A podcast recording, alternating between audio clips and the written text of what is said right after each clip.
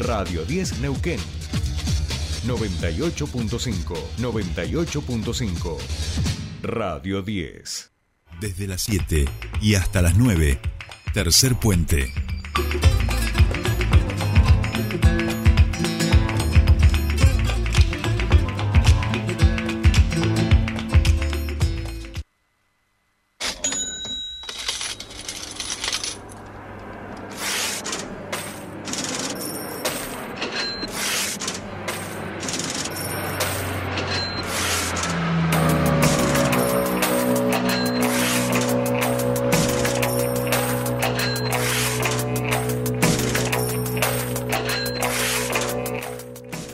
Seguimos con más tercer puente, último bloque de este, de este programa y por supuesto llegó el momento en este tercer puente de hablar de la economía. Eh, sí, que es el tema de, de, todos los días en nuestro país.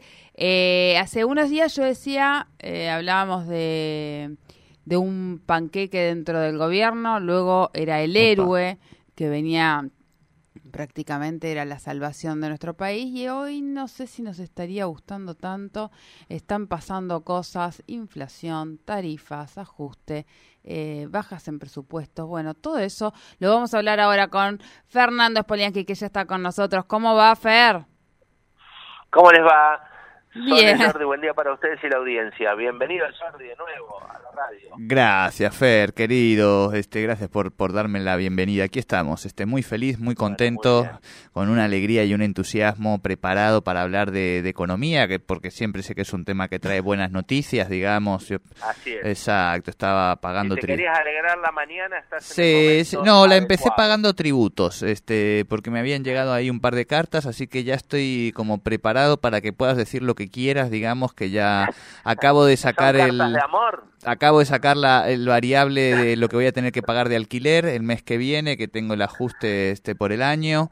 Eh, ah, sí, el ICL. Exacto. Y, y, bueno, y ya, pues no sé para qué más voy a dedicar este día, digamos. O sea, ¿cuál es el sentido del día de hoy después de hacer estos numeritos? Bueno, juntar plata para pagarlos. Así que Así es. Eh, no soy el único que está en esta situación. Entiendo que somos millones y millones y millones los que vivimos en este país y tenemos esta depresión a nivel de, de este momento, ¿no? Así es. Sí, se viven momentos duros hace muchísimo tiempo, pero en estos eh, últimos tiempos la situación ha ido empeorando, ¿no? Estamos en una crisis muy compleja que el gobierno hay que decir que logró frenar una corrida cambiaria que duró mucho que duró casi tres semanas, acuérdense, entre la salida de Guzmán, el paso fugaz de Batakis y la asunción de Massa, allí pasaron casi tres semanas de corrida cambiaria muy fuerte. Y fíjense lo que ocurrió con el tipo de cambio paralelo, ¿no? El, el blue, digamos, que saltó de 200 a 300. Eso fue un aumento muy, muy grande y eso eran los que presionaban para que el tipo de cambio oficial, que hoy está en 145 pesos, también sufra modificaciones o una devaluación. Y el gobierno resistió y lo resistió bien ese, ese, esa corrida cambiaria porque una devaluación del tipo de cambio oficial hubiese significado un traslado a precios que eh, hubiese demolido la ya golpeada inflación que tenemos. Así que hubiese sido mucho peor. El gobierno hizo bien en resistir eh, la devolución del tipo de cambio oficial porque hay que decir que el blue o el paralelo es un mercado muy marginal, chiquitito, ese no juega en la economía real, digamos, no en la de las importaciones, las exportaciones, no juega ahí, pero es cierto que los formadores de precios miran con un ojo el tipo de cambio oficial, que es el que verdaderamente juegan, y también con el otro ojo miran qué pasa con el tipo de cambio informal, o los dólares financieros, el MEP, el contado con líquido y todo lo demás, porque eso es como una especie de expectativa o de tendencia. Entonces dicen, bueno, ojo, porque los precios puede ser que tengamos que fijarlos mirando el otro tipo de cambio, el de 300 pesos, cuando en realidad ellos comercializan a 145. Pero esa es una discusión bien de fondo, ¿no? Que hay que dar en la Argentina en algún momento, eh, para transparentar el proceso de formación del precio, sobre todo porque vieron que hoy no se sabe muy bien cuánto valen las cosas. No, tal cual. Cuando vos vas y preguntás por un precio, a veces te parece hasta razonable y a veces te parece disparatado. O se producen eh, entre, digamos, como no hay precio de referencia, cuestiones alocadas. Vos recién decías el alquiler, por ejemplo. Hoy un, departamento en algunas eh, en algunos lugares de la ciudad de Neuquén por mes cuesta lo mismo que un par de zapatillas. ¿Se entiende? Entonces, digo, eso es una locura que ocurra. Como un alquiler de un mes de, un departamento o una pequeña casa cueste lo mismo que un par de zapatillas eh, para jugar el básquet, por ejemplo, ¿no? Digo, es, es una, un disparate. Bueno, eso tiene que ver con la distorsión de los precios que se produce en la economía eh, y que en la formación del precio uno no sabe bien entonces qué es lo que ocurre desde el productor o el fabricante hasta que llega al consumidor final. Ahí hay un montón de distorsiones en el medio que en algún momento el Estado, a través de la Secretaría de Comercio Interior, debería llamar a todos, los formadores, los fabricantes, los productores, y decirle, bueno, ¿qué está pasando? ¿Dónde está la distorsión? ¿En qué cadena, en qué parte de la cadena de intermediación esto se distorsiona? ¿no? Eh, pero bueno, esa es una tarea más ardua. Mientras tanto, hasta la coyuntura asumió masa, eh, y está cumpliendo al pie de la letra lo que el Fondo Monetario le dijo que tenía que hacer. Massa se ha transformado, más allá de la centralidad. En un alumno perfecto. Exactamente, más allá de, digo, de la centralidad política, que hay como una especie de corrimiento del presidente y más aparece como la figura de renovación, digamos, del, gobierno, eh, está haciendo al pie de la letra, siguiendo al pie de la letra, tal cual los designios del Fondo Monetario. Entonces, fíjense que hizo un ajuste que anunció esta misma semana a través de una publicación en el boletín oficial de una una decisión administrativa donde recorta 128 mil millones de pesos. ¿Y dónde lo hace? Lo hace en los lugares más centrales eh, de las funciones del Estado. Lo hace en educación, producción, obra pública, transporte y salud fíjense los lugares donde fue a, hacer el recorte, ¿no?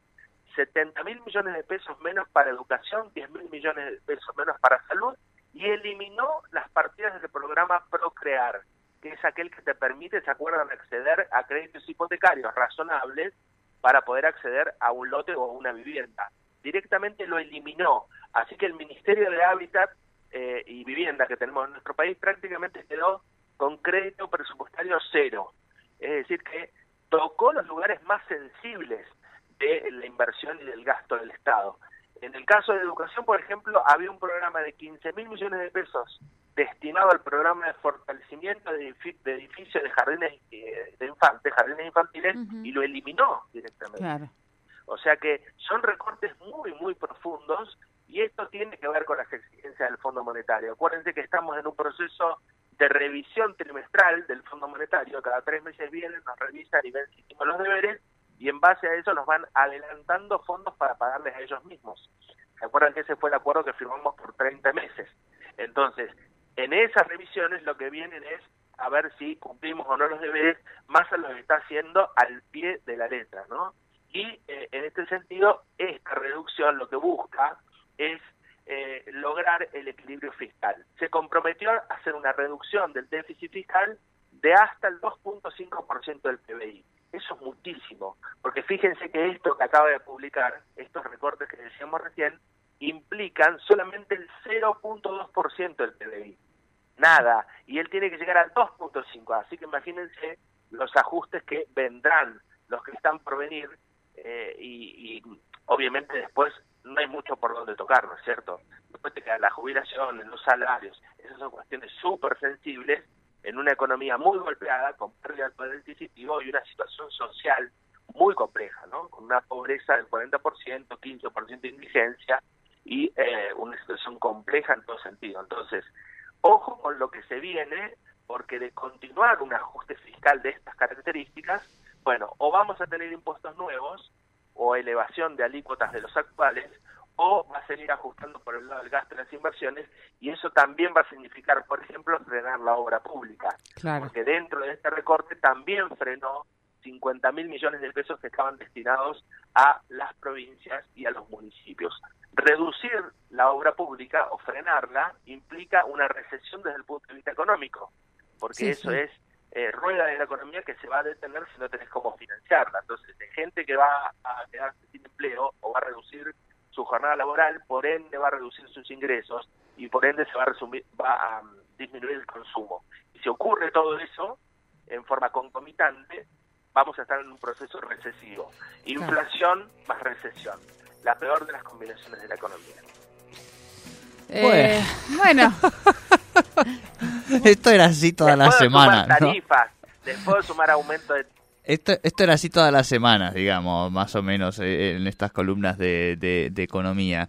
Eh, Fer, me quedo pensando hasta hasta dónde se puede ajustar, digamos, ¿no? Ah, se cortó. Bueno, eh, hago la reflexión mientras lo estamos llamando a, Fernando Spoliansky que se cortó la llamada.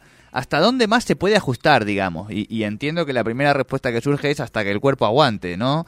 Eh, pensando en qué? Pensando en lo que fue eh, la, la crisis este, y las devaluaciones de 2018, 2019, la pandemia y la imposibilidad en estas semanas de haber logrado, aunque sea... Ahí está Fernando. Eh, Fernando, ¿estás ahí? Se enojó más Se enojó, se enojó más. Dale, No, no, me quedo pensando en lo siguiente. Sí. ¿Hasta, ¿Hasta dónde se puede a- a seguir ajustando, digamos, no? Hasta que el cuerpo diga basta, digo, me parece que es algo así. Hasta que estemos Eh, azules. Eh, digo, porque en 2018 y 2019 uno dice, bueno, ahora estamos en el piso, el costo laboral es bajísimo, eh, ahora, sin embargo, la cosa sigue, o sea, todavía podemos... Eh, podemos estar más ajustados, digo, cada vez más y cada vez más y vos decís, esto no tiene fin, digo, esto ¿cuál es el fin, digamos, no? Y el fin finalmente, digo, no tiene que ver con la economía, sino con la política, o sea, hasta que en algún momento digamos basta. Exactamente. Claro, por eso hacía mención a la situación social también, ¿no? En algún Claro. momento todos esos ajustes empiezan a repercutir, porque ahora cuando uno lee una decisión administrativa publicada en el boletín oficial de miles de millones de pesos, dice, bueno, no sé, eso no, no me va a tocar nunca. Pero después eso en algún momento, como decimos siempre, la macro en algún momento eh, te pega la micro, ¿no? Entonces una vez ve los grandes números y dice, no, esto no, no me va a llegar nunca. Claro. Pero después en algún momento eso llega, ¿no? Cuando Claro, se empieza claro. a deteriorar la obra pública te llega, cuando se empieza a deteriorar la salud y la educación te pega, porque vas a ir a un hospital, no van a tener insumo, no van a- Claro. se va a empezar a complejizar. Todo eso va a generar una situación social cada vez más complicada, ¿no? Ni hablar de, la pérdida de empleo o la disminución. Sí, ya sí, tenemos sí. disminución de la, del poder adquisitivo, ¿no? Pues, recordemos que hoy un trabajador formal registrado en la Argentina que recién ingresa en cualquier trabajo, el rubro que tomen, ¿eh? Eh, gastronómico, comercio, construcción, lo que sea, está por debajo de la línea de pobreza porque no cubre la canasta básica total. ¿no? Claro. Entonces tenemos una inflación del 90%, imagínense. Entonces, toda esa situación, desde el punto de vista económico, repercute en lo social, desde luego, y por supuesto que genera tensiones por todos lados. Entonces, el límite me parece que es ese. Cuando, en definitiva, el pueblo se para y dice, bueno, listo, acá llegamos, nos, no da para más esto, hay que replantear la situación. Y allí entonces empieza el menú de alternativas. Bueno, ¿qué hacemos? ¿Nos putamos de nuevo con el fondo? Claro, decimos, claro, "Miren, claro. no podemos, esto la verdad que no, la verdad que no, no damos para más. Hay que replantear de nuevo los compromisos con el Fondo Monetario. Es lo que han hecho la mayoría de los países. Fíjense que cada país que aplicó recetas con el Fondo Monetario no terminó muy bien, ¿no es cierto? Recordemos Grecia, que es el último, Sí, digamos, sí. de- de- No, no, de no, no sigamos, Fer. Fer, no sigamos porque porque esto va a ser muy duro, muy duro. Este, Bueno, pero sí, así. lo dejamos ahí la postilla, por supuesto que nos acordamos de, de, de Grecia y por supuesto que te mandamos un abrazo gigante y será hasta la semana que viene. Un abrazo. Que estén Un bien. abrazo, buen fin de semana. Fernando Spoliansky Claro. con la economía aquí en Tercer Puente. Bien, nosotros ya vamos cerrando, ya está aquí con nosotros el señor Nico Naves. Nico, ¿cómo te va, boludo? Tengo... ¿Cómo le va? Y me acaba de dar una